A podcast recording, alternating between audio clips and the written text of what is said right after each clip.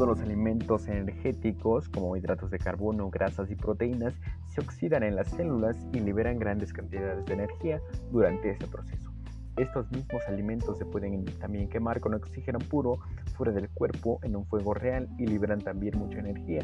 En este caso, sin embargo, toda la energía que se libera es en forma de calor. La energía necesaria para los procesos fisiológicos de las células no es el calor, sino la energía para provocar un movimiento mecánico, en el caso de la función muscular, para concentrar solutos, en el caso de la secreción glandular o para efectuar otras funciones. Para proporcionar energía, las reacciones químicas han de acoplarse a los sistemas responsables de estas funciones fisiológicas. En este acoplamiento se consiguen mediante sistemas celulares enzimáticos y de transferencia de energía. La energía libre o la cantidad de energía liberada por la oxidación completa de un alimento se llama energía libre de la oxidación de los alimentos y generalmente está representado por el signo delta G. La energía libre se expresa habitualmente en calorías por mol de sustancia. Por ejemplo, la cantidad de energía libre generada por la oxidación completa de un mol son 180 gramos de glucosa es de 686 calorías y todo este proceso va a llevar a la transformación del trifosfato de adenosina o ATP. ¿Y qué demonios es el ATP? Pues es una moneda de cambio o una moneda energética. Es un vínculo esencial entre la utilización y producción de la energía del organismo. Por este motivo, el ATP se ha llamado la moneda energética del organismo, puesto que se puede ganar o consumir de forma repetida y se utiliza para el transporte activo de iones, contracción muscular, síntesis de moléculas, división y crecimiento celular. La energía proveniente de la oxidación de los hidratos de carbono, grasas y proteínas se utiliza para formar el difosfato de adenosina en ADP que luego se consumen en distintas reacciones del organismo con distintos fines. Por ejemplo, el transporte activo de las moléculas a través de las membranas celulares, la contracción de los músculos y ejecución del trabajo mecánico, distintas reacciones de síntesis para crear hormonas, membranas celulares y muchas otras moléculas esenciales del organismo, así como la conducción de impulsos nerviosos, división y crecimiento celular, entre otras funciones fisiológicas que se necesitan para mantener y propagar la vida. Entonces, el ATP es un compuesto químico lábil presente en todas las células. Este ATP es una combinación de adenina, ribosa y tres radicales de fosfato. Estos últimos dos fosfatos están unidos al resto de las moléculas por los enlaces llamados de alta energía.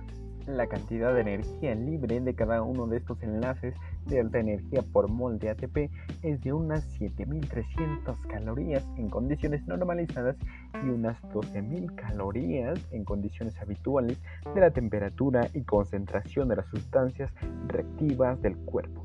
Por tanto, la decisión de cada uno de los dos radicales de fosfato se libera dentro del organismo es de 12.000 calorías de energía. Cuando el ATP pierde un radical de fosfato pasa a ser ADP y tras la eliminación del segundo radical de fosfato se convierte en monofosfato de adenosina.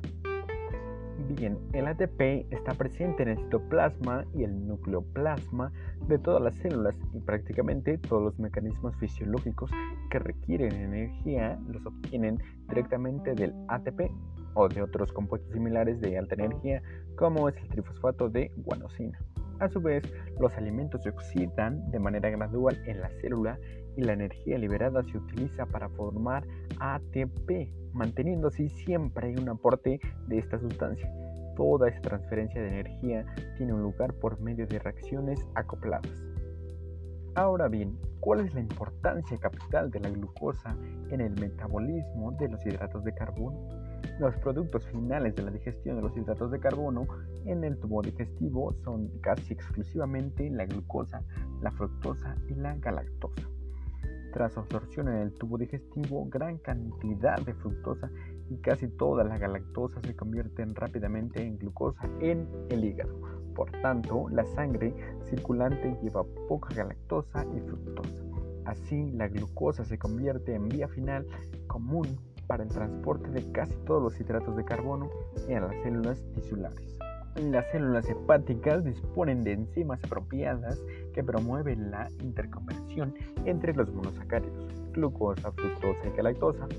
Además, la dinámica de las reacciones es tal que cuando el hígado libera de nuevo los monosacáridos a la sangre, el producto final casi por completo es glucosa. La razón obedece a que el hígado contiene mucha glucosa fosfatasa, por lo que la glucosa 6-fosfato se puede descomponer de nuevo a glucosa y fosfato y la glucosa regresa de nuevo a la sangre a través de la membrana de la célula hepática.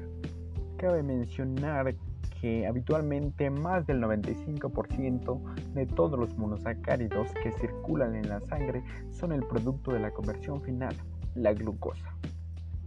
Asimismo, también debemos saber el transporte de la glucosa a través de la membrana celular.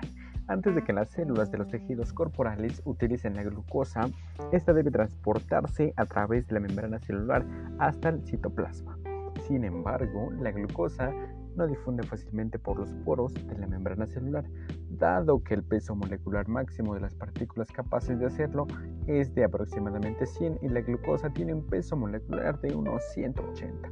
No obstante, la glucosa pasa al interior de las células con cierta libertad por el mecanismo de difusión facilitada, que consiste básicamente en que la matriz lipídica de la membrana celular es penetrada por un gran número de moléculas proteicas transportadoras que se unen a la glucosa.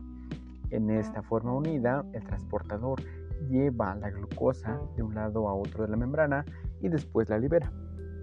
Es por ello que la concentración de glucosa es mayor a un lado de la membrana que al otro. Se transporta más glucosa desde el área de mayor a la menor concentración que en la dirección opuesta.